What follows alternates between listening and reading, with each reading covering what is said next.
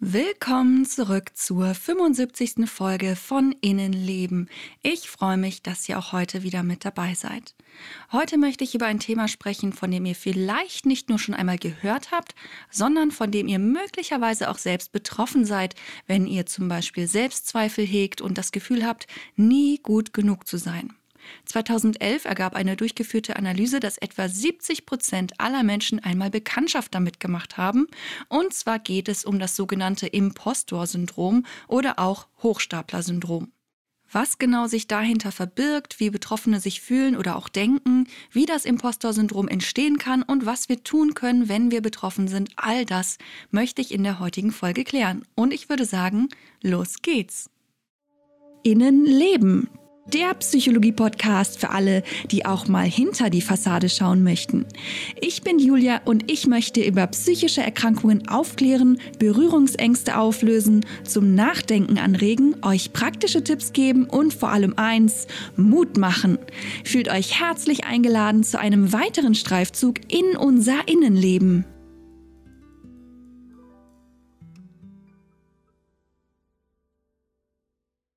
Warum ich das Impostor-Syndrom zum Thema gewählt habe, ist relativ schnell erklärt. Ich habe mich früher selbst sehr, sehr stark als jemand gefühlt, der einfach gar nichts kann. Mein Selbstwertgefühl war sehr gering und daran konnten auch meine zum Teil sehr guten Noten in der Schule einfach nichts ändern. Selbst als ich mich irgendwann in meinem Studium eingefunden habe und auch so gelernt habe, wie ich am besten lerne und auch immer besser, ähm, bessere Noten bekommen habe, hatte ich irgendwie trotzdem immer das Gefühl, eigentlich gar nicht so gut zu sein. Die Zweifel wollten einfach nicht verschwinden und ich fand immer irgendwie einen Weg, wie ich begründen konnte, dass ich eigentlich doch nur durch Glück oder Zufall oder den guten Willen von anderen Menschen gute Noten bekam und das Studium eben auch schaffte. Selbst der Masterabschluss brachte nicht das Gefühl mit sich, wie ich es vielleicht auch insgeheim ein bisschen erhofft habe, dass ich in irgendwas wirklich gut bin. Andere waren irgendwie immer schlauer, besser, sorgfältiger, perfekter oder andere Studiengänge waren immer viel toller und besser als das, was ich studiert habe. Und auch als ich in meiner Zusatzausbildung zur Online-Redakteurin für meine guten Texte gelobt wurde, auch da hatte ich das Gefühl, dass die anderen eigentlich nur nett sein wollen und ich eigentlich gar nicht so gute Texte schreibe. Vielleicht hatten die sich auch irgendwie insgeheim äh, gegen mich verschworen oder sie hatten Mitleid mit mir.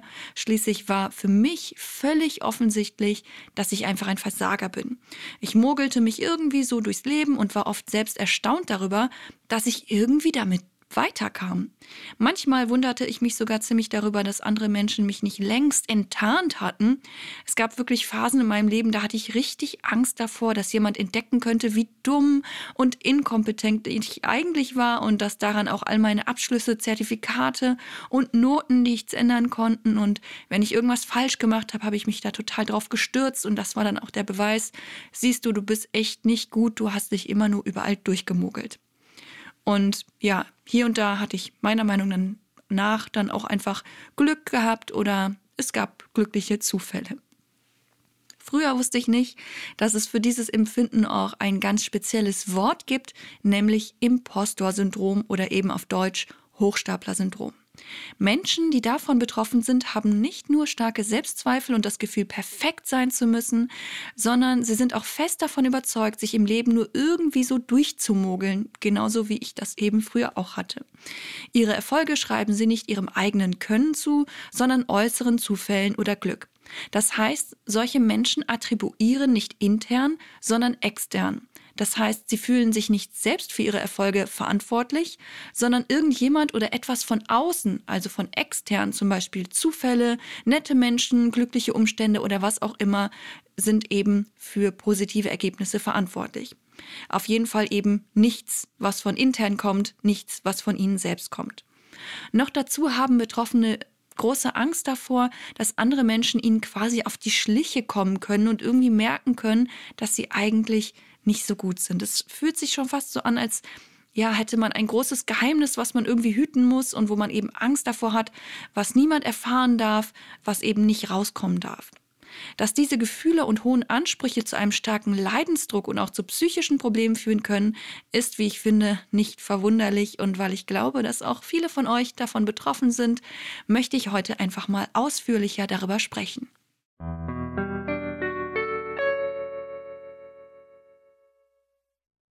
Der Name Impostor-Syndrom stammt von den US-amerikanischen Psychologinnen Pauline Rose Clance und Suzanne Imes. Sie forschten zu diesem Phänomen bereits im Jahr 1978. Betroffene dieses Syndroms haben meist ein negatives Selbstkonzept und können sich weder über Komplimente noch offensichtliche Erfolge so richtig freuen. Sie glauben, dass sie solch positive Dinge nicht verdient haben, fühlen sich oft fehl am Platz und haben häufig auch die Sorge, irgendwann als Hochstapler ertappt oder entlarvt zu werden. Dadurch werden sie allerdings auch in ihrer persönlichen Entwicklung gehemmt. Das klingt zwar nicht nur sehr unangenehm und destruktiv, sondern fühlt sich für die Betroffenen auch dauerhaft sehr schlecht an. Trotzdem handelt es sich beim Impostor-Syndrom nicht um eine psychische Erkrankung. Die Diagnose Impostor-Syndrom oder Hochstapler-Syndrom gibt es also nicht. Es handelt sich eher um ein ja, Persönlichkeitsmerkmal, das uns unser Leben aber ziemlich schwer machen kann. Um einschätzen zu können, ob ihr selbst vielleicht auch vom Imposter-Syndrom betroffen seid, möchte ich euch an dieser Stelle mal ein paar Fragen präsentieren, die ihr euch selbst stellen könnt. Je häufiger ihr mit Ja oder sehr oft darauf antworten könnt, desto höher ist die Wahrscheinlichkeit, dass ihr selbst vom Imposter-Syndrom betroffen seid. Also, hier kommen die Fragen. Hast du schon oft eine Aufgabe erfolgreich geschafft, obwohl du vorher starke Angst hattest, dabei zu versagen? Empfindest du es als unangenehm, gelobt zu werden, weil dadurch die Erwartungen anderer Menschen an dich höher werden? Hast du das Gefühl, nach außen hin stärker rüberzukommen, als du es selbst empfindest? Glaubst du, dass deine Erfolge eher mit Zufällen und Glück zusammenhängen statt mit eigenen Leistungen? Erinnerst du dich häufiger an deine Fehler oder schlechten Leistungen statt an Erfolge? Hast du oft Sorge, dass jemand herausfinden könnte, dass du eigentlich gar nicht so fleißig und schlau bist, wie andere denken? Ihr könnt ja mal darüber nachdenken, ob ihr euch von diesen Fragen angesprochen fühlt. Abseits von solchen Fragestellungen gibt es aber noch ein paar andere typische Merkmale, die auch auf das Impostor-Syndrom hinweisen können, zum Beispiel ein geringes Selbstwertgefühl und Selbstbewusstsein, starke Selbstzweifel, sehr hohe Ansprüche an die eigenen Leistungen, Perfektionismus, häufige Fehleinschätzungen bezüglich der eigenen Leistungen und Kompetenzen, Distanz zu Teammitgliedern, Überbelastung und Burnout. Ein besonders zentrales Merkmal vom Imposter-Syndrom ist der Perfektionismus. Allerdings ist der Umgang damit oft unterschiedlich. Manche Betroffene treiben sich zu immer mehr Arbeit und immer höheren Leistungen an.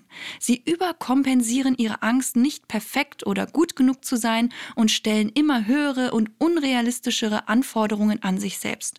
Dadurch rutschen sie häufig immer mehr in eine Überforderung, die dann auch zu einem Burnout oder zu einer Depression führen kann. Andere Betroffene gehen auf eine andere Weise mit ihrem Perfektionismus um. Sie haben das Gefühl, die eigenen hohen Erwartungen gar nicht erfüllen zu können, fühlen sich davon überwältigt oder wie gelähmt und neigen zum Prokrastinieren, also schieben wichtige Aufgaben immer wieder vor sich her und werden eben immer passiver.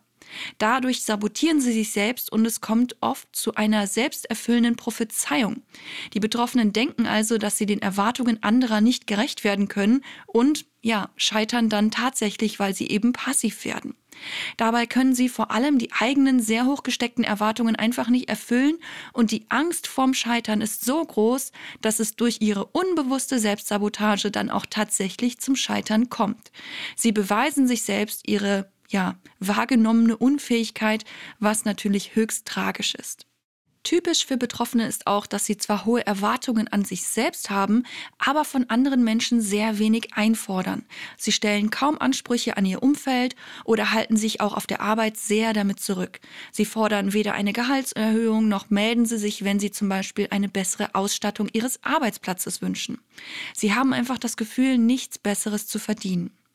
Auch im Privatleben zeigt sich oft diese Tendenz, Betroffene haben auch hier nicht nur das Gefühl, nicht gut genug zu sein und ihren Partner oder ihre Partnerin nicht zu verdienen, viele haben auch große Schwierigkeiten, sich selbst zu mögen, was wiederum zu neuen Problemen führen kann.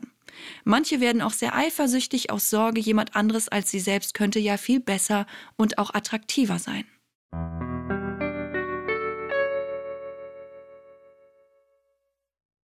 Jetzt, wo wir ein bisschen mehr über das Imposter-Syndrom wissen, möchte ich mir natürlich auch noch anschauen, woher es denn eigentlich kommt. Natürlich gibt es auch hier mal wieder nicht die eine richtige Antwort, sondern nur ein paar Erklärungsversuche. Einer davon ist zum Beispiel, dass die Erziehung in der Kindheit von Betroffenen nicht gerade optimal war. Viele Kinder bekommen ja schon von ihrem Umfeld einen ungesunden Perfektionismus vermittelt. Das muss nicht mal bewusst geschehen, sondern kann auch eher schleichend nebenbei passieren, ohne dass zum Beispiel die Eltern das so richtig merken. Gerade Kinder, die nur für Leistungen mit Lob, Aufmerksamkeit, Geschenken oder positiver Zuwendung belohnt werden, sind wahrscheinlich anfälliger dafür, sich auch im späteren Leben sehr um gute Leistungen zu bemühen. Von wem als Kind schon viel erwartet wird, der erwartet auch oft noch im Erwachsenenalter sehr viel von sich selbst. Und manchmal eben leider auch zu viel. Oder Kinder, die ständig bestraft wurden oder das Gefühl vermittelt bekamen, nie gut genug zu sein, die haben eben auch als Erwachsene auch häufig sehr hohe und unrealistische Erwartungen an sich selbst. Gemeinsam mit einem geringen Selbstwertgefühl ist das natürlich keine besonders gesunde Grundlage für ein glückliches Leben. Auch der ständige Vergleich mit Geschwistern oder das Gefühl, das schwarze Schaf oder vielleicht sogar das Problemkind zu sein, kann zu Selbstzweifeln, einem geringen Selbstwertgefühl, negativen Glaubenssätzen und ja schlussendlich auch zu ungünstigen Kompensationsstrategien führen. Das heißt, die Betroffenen versuchen irgendwie mit all dem, was da eben ist, an Gedanken und Gefühlen und Glaubenssätzen umzugehen. Und ähm, ja, das führt dann eben oft zu Verhaltensweisen, die langfristig gar nicht so in die richtige Richtung führen. Es sind aber natürlich nicht nur Gegebenheiten in der Kindheit, die unser Leben und unsere Entwicklung negativ beeinflussen können. Auch zum Beispiel die Corona-Situation spielt eine immer größere Rolle. So wie die Forschungslage im Moment aussieht, scheint die Chance vom Imposter-Syndrom betroffen zu sein, mit Beginn der Corona-Pandemie gestiegen zu sein. Das liegt wahrscheinlich daran, dass sich eben vor allem auch im Arbeitsleben vieles verändert hat. Immer mehr Menschen arbeiten alleine im Homeoffice und es gibt dadurch viel weniger Möglichkeiten, sich mit den Kolleginnen und Kollegen auszutauschen oder überhaupt sich mit anderen Menschen zu vernetzen. Viele Menschen leiden darunter, dass sie weniger Kontakt zu Freunden, der Familie oder eben auch Bekannten und Menschen aus dem Arbeitskontext haben. Auch Rückmeldungen von den Vorgesetzten gehen immer mehr unter. In Online-Meetings fehlt die Zeit oder es kommt einfach ganz anders rüber, als wenn man persönlich miteinander spricht. Die meisten Menschen haben ein großes Bedürfnis danach, eben auch bei der Arbeit gut eingebunden zu sein, sich gesehen zu fühlen und auch unterstützt zu werden. Und das geht eben immer häufiger unter. Und klar, solche Probleme gab es sicher auch schon vor der Pandemie, aber jetzt wurden sie eben bei vielen Menschen durch die veränderten Umstände nochmal verstärkt. Ich persönlich finde es unglaublich wichtig, dass Menschen nicht nur als Arbeitskräfte gesehen werden, sondern eben als Menschen. Auch in Unternehmen sollte nicht nur die reine Arbeitsleistung gesehen werden, sondern zum Beispiel auch die menschlichen Werte. Wir sind eben nicht einfach nur Nummern auf dem Papier oder in irgendwelchen Datenbanken. Wenn wir das aber immer wieder so erleben, dass unsere Welt nur davon abhängt ähm, und unser Wert auch nur davon abhängt, wie gut wir performen, dann ist es kein Wunder, dass wir uns über Leistung definieren und auch selbst sehr viel Druck machen. Dabei führt gerade das weder dauerhaft zu guten Arbeitsleistungen noch zu einem gesunden Leben. Und selbst wenn wir oft jahrelang gute Leistungen bringen und uns anstrengen, wird das ja noch lange nicht von jedem Arbeitgeber oder Kollegen gewürdigt. Häufig ist es sogar so, dass Feedback nur aus Kritik besteht. Die positiven Dinge werden gar nicht erwähnt. Dabei ist es unglaublich wichtig, auch gute Leistungen anzuerkennen. Gleichzeitig sollte es aber eben auch nicht nur immer um Leistung gehen. Ihr seht schon, auch hier ist es mal wieder nicht alles schwarz oder weiß und man muss da eben einen guten Mittelweg finden. Übrigens sind Frauen häufiger vom Hochstapler-Syndrom betroffen als Männer. Und die Erklärungsversuche dafür sind vielfältig. Zum Beispiel werden Mädchen ja häufiger dazu erzogen, sich mehr um andere als um sich selbst zu kümmern. Ihnen wird oft weniger zugetraut und sie gelten häufig als schwächer oder irgendwie zu weich. Außerdem werden in der heutigen Gesellschaft auf hohe Ansprüche an Frauen gestellt. Sie sollen meist möglichst jung, hübsch und angepasst sein. Außerdem natürlich leistungsfähig und auch eine gute Mutter und eine gute Partnerin sollen sie sein. Sie sollen körperlich perfekt und schlank und und schön sein, aber trotzdem bloß nicht im Restaurant nur Salat essen oder irgendwie langweilig rüberkommen oder zu strikt. Sie sollen natürlich vorzeigbar und gepflegt sein, aber bitte nicht zu sehr aufgedonnert. Und ja, ihr merkt es vielleicht schon, all diese oft widersprüchlichen Anforderungen sind unmöglich zu erfüllen. Außerdem unterschätzen Frauen tendenziell ihre Leistungen eher, während Männer sich eher überschätzen. Auch dafür sind oft gesellschaftliche Prägungen verantwortlich.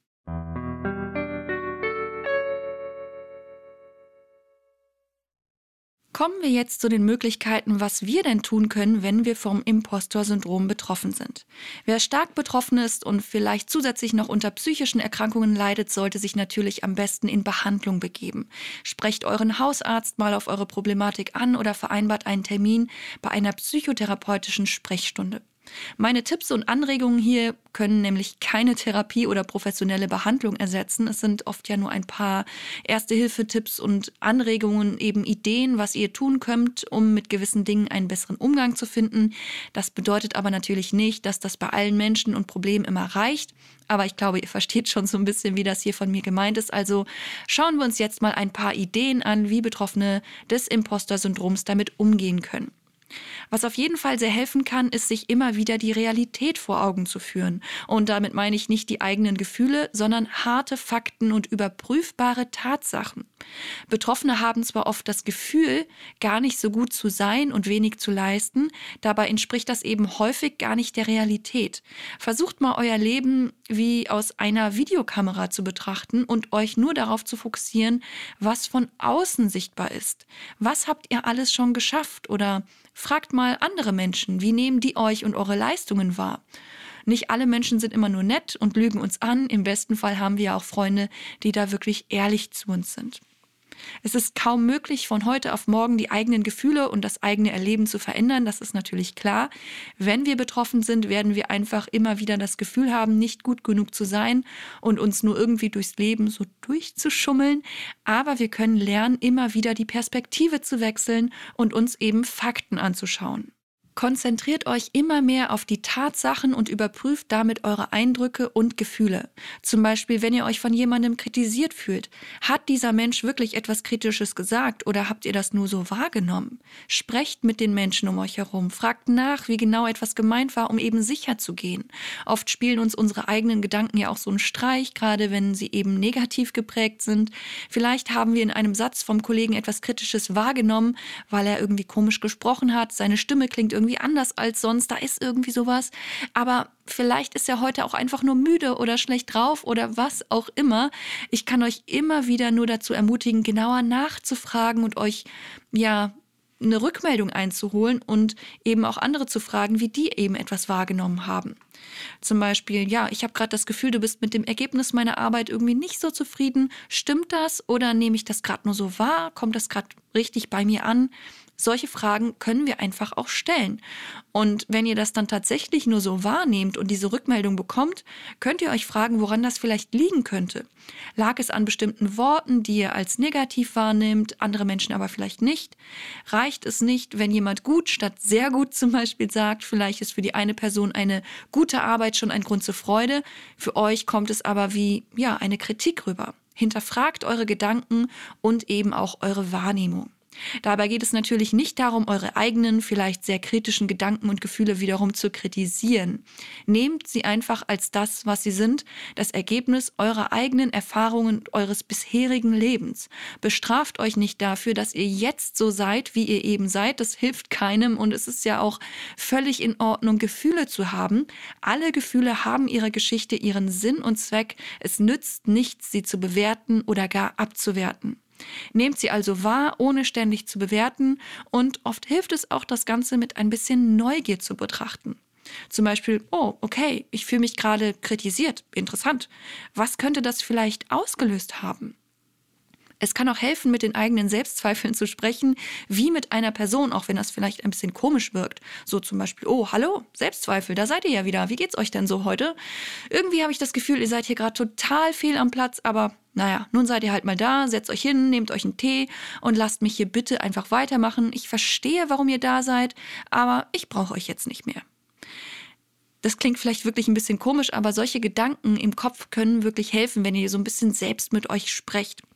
Logischerweise hilft es aber natürlich nicht nur innere Selbstgespräche zu führen, auch die Kommunikation mit anderen Menschen kann total hilfreich sein. Also sprecht auch mit vertrauten Personen über eure Zweifel, eure Ängste und eure Wahrnehmung. Viele kommen gar nicht auf die Idee, dass ihr so von Selbstzweifeln geprägt seid, weil ihr eben ganz professionell oder eben ganz anders rüberkommt. Und es tut gut, das Ganze auch mal rauszulassen und euch jemandem zu offenbaren. Generell kann ich sehr empfehlen, immer wieder mit Vertrauenspersonen zu sprechen, wie ihr euch fühlt, was ihr denkt, was ihr so erlebt, auch wenn das für manche vielleicht ungewohnt ist und viele sich die Blöße irgendwie nicht so geben wollen, weil sie denken, es wäre schwach, über die eigenen Schwächen oder Probleme zu sprechen. Leider sind manche von uns ja leider so ein bisschen in diese Richtung erzogen worden und auch ich hatte lange Zeit Schwierigkeiten, offen über meine Probleme oder so schwierige Themen wie Selbstverletzung zu sprechen. Aber man kann das Ganze üben. Es hilft, ähm, es tut gut, es zeigt uns menschlich und verbindet uns eben auch mit anderen Menschen. Oft fühlen wir uns vielleicht alleine mit unseren Problemen oder denken, dass andere es viel leichter haben und viel besser, gesünder und perfekter sind als wir. Dabei haben wir doch wirklich alle mal irgendwelche Sorgen oder Probleme oder Selbstzweifel oder was auch immer. Gerade vom Imposter-Syndrom sind wirklich viele Menschen betroffen und zwar auf allen Ebenen. Also es gibt auch Führungspersonen, Chefs, Ärzte, Politiker und sogar berühmte Personen, die in der Öffentlichkeit stehen und ja eben unter dem Hochstapler-Syndrom oder zumindest Anteilen davon leiden. Zum Beispiel die Schauspielerin Emma Watson, Kate Winslet, Natalie Portman, Jodie Foster und auch Tom Hanks. Wir sind damit nicht alleine. Wir können uns sogar zusammentun, uns miteinander vernetzen, Selbsthilfegruppen gründen und unsere Erlebnisse und Gefühle austauschen. Es tut oft so gut zu sehen, nicht alleine mit irgendeinem Problem oder irgendeiner Eigenschaft zu sein. Es kann außerdem auch sehr hilfreich sein, ähm, sich mal intensiv mit den eigenen Glaubenssätzen auseinanderzusetzen. Oft stecken hinter dem eigenen Perfektionismus ja so Gedanken wie, ich bin nicht gut genug aber woher kommt der eigentlich? Und wer behauptet das denn nun in mir oder kommt das von außen? Ist dieser Gedanke noch angemessen? Spielt er mal eine wichtige Rolle in meinem Leben? In Folge ähm, 20 habe ich ja ausführlicher darüber gesprochen, was negative Glaubenssätze so mit uns machen und wie wir sie verändern können. Da ging es um den inneren Kritiker. Also hört da gerne mal rein, wenn euch das Thema interessiert und ihr vielleicht auch einmal eure eigenen Glaubenssätze überprüfen wollt. Was vielen Menschen mit Imposter-Syndrom leider auch oft im Weg steht, ist neben den negativen Glaubenssätzen die Angewohnheit, sich mit anderen Menschen zu vergleichen. Vielleicht gibt es Familienmitglieder, die immer mehr Aufmerksamkeit bekommen haben, Kolleginnen, die immer so unfassbar perfekt sind oder wir fühlen uns generell im Vergleich mit anderen immer so viel schlechter, nicht schön genug, nicht leistungsfähig genug, nicht, nicht gut genug einfach. Und auch hier kann es helfen, die Perspektive zu verändern. Statt sich zu ärgern, dass jemand etwas besser kann und sich davon bedroht oder verletzt oder schlecht und klein zu fühlen, können wir darin etwas Positives sehen. Was hat denn eigentlich die Person, die ich so viel besser finde, denn für gute Eigenschaften und Fertigkeiten? Kann ich von ihr vielleicht irgendwas lernen, dass ich mich auch in diesem Bereich verbessern kann, statt diesen Menschen als Konkurrenz oder Vergleichsperson zu sehen? Viele Menschen freuen sich darüber, wenn wir auf sie zugehen und ihnen ein Kompliment machen. Das machen wir sowieso, wie ich finde, viel zu selten. Wieso also nicht mal zu der Kollegin hingehen und sagen, boah, ich finde es immer so beeindruckend, wie du so strukturiert arbeiten kannst oder wie du so gut mit Kunden umgehen kannst oder wie du schwierige Probleme lösen kannst. Vielleicht kannst du mir ja mal zeigen, wie du das machst. Ich würde sehr gerne von dir lernen. Ich denke, viele Menschen würden sich davon nicht nur so ein bisschen geschmeichelt fühlen, sondern auch wirklich gerne weiterhelfen. Und wer weiß, vielleicht antwortet jemand auch mit, boah, echt, hätte ich gar nicht gedacht, dass dir das an mir so positiv auffällt. Ich fühle mich nämlich oft bei allem, was ich tue, total unsicher oder bei bestimmten Aufgaben total unsicher. Viele Menschen wirken nach außen hin selbstbewusst, sind es aber gar nicht.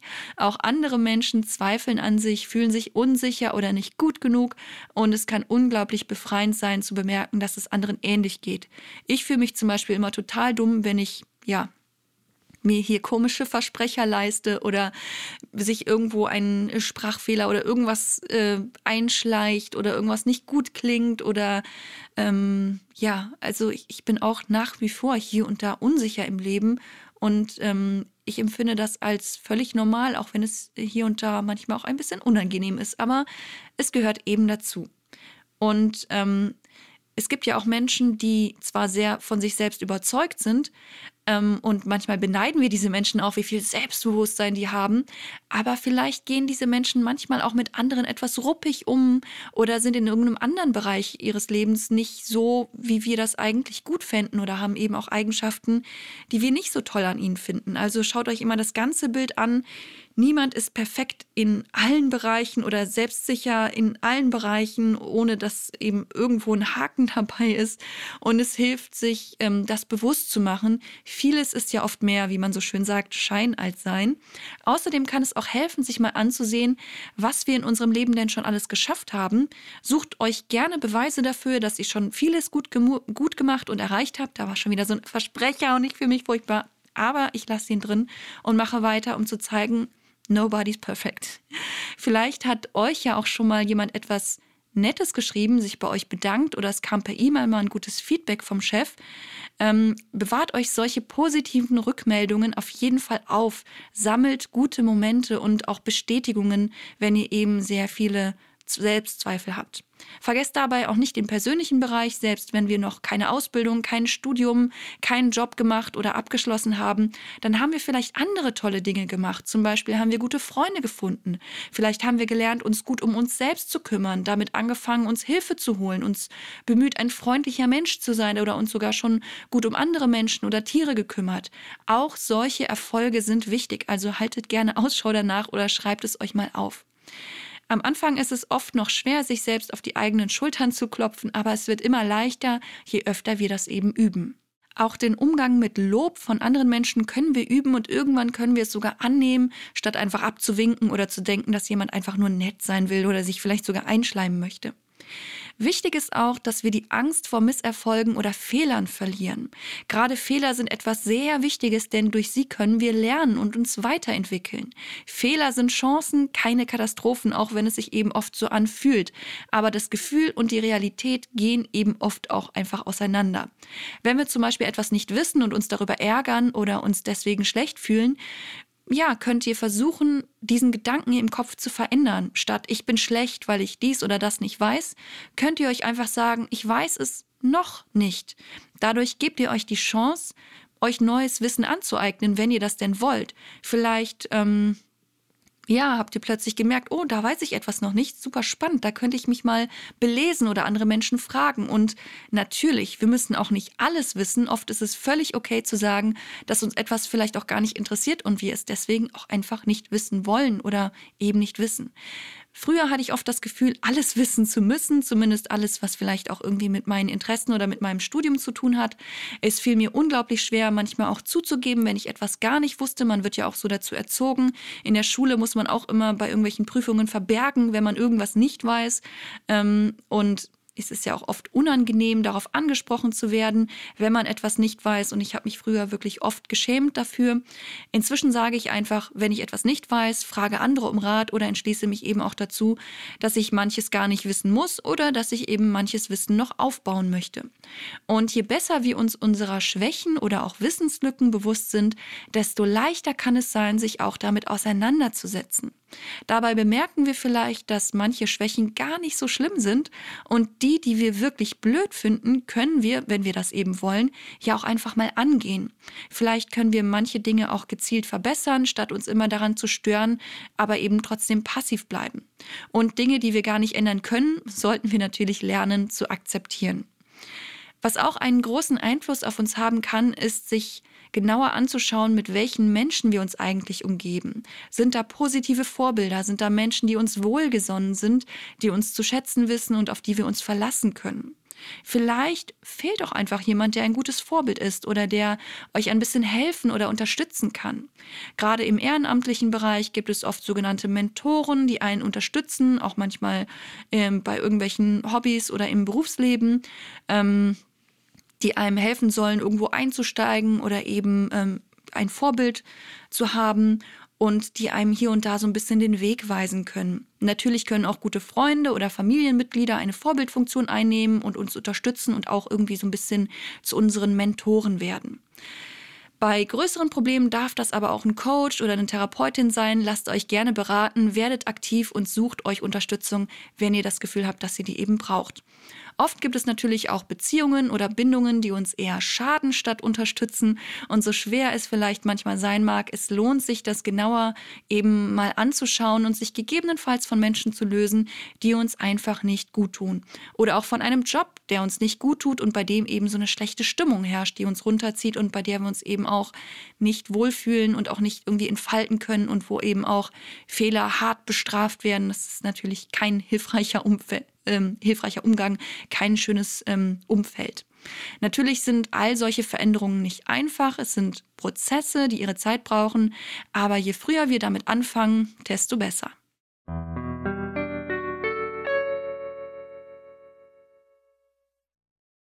So, ihr Lieben, das war's auch schon fast wieder für heute. Ich hoffe, ich konnte euch mit dieser Folge ein paar Einblicke in das Hochstapler-Syndrom geben und euch auch ein bisschen dazu anregen, euch vielleicht selbst einmal zu fragen, ob ihr betroffen sein könntet.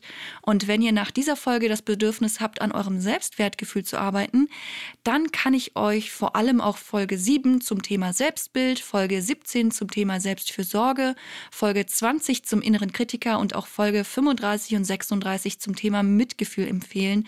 Hört da gerne mal rein. Hier und da gibt es wirklich einige, wie ich finde, sehr hilfreiche Anregungen, die mir zumindest auch selber schon sehr geholfen haben und wo ich auch die Rückmeldung von einigen Menschen bekommen habe, dass es eben helfen kann, sich damit zu befassen. Wenn ihr weitere Infos zum Podcast haben wollt, findet ihr mich nach wie vor auf Instagram unter innenleben.podcast und ihr könnt mich natürlich auch über Mail anschreiben unter innenlebenpodcast.gmx.de. Ich habe für euch auf Instagram auch vor einiger Zeit ein Story-Highlight erstellt, wo ich verschiedene Anlaufstellen zusammengefasst habe, wenn es euch mal nicht gut geht oder wenn ihr nicht wisst, wo ihr euch Hilfe und Unterstützung holen könnt. Also schaut dort gerne mal nach, wenn ihr Unterstützung oder Hilfe braucht.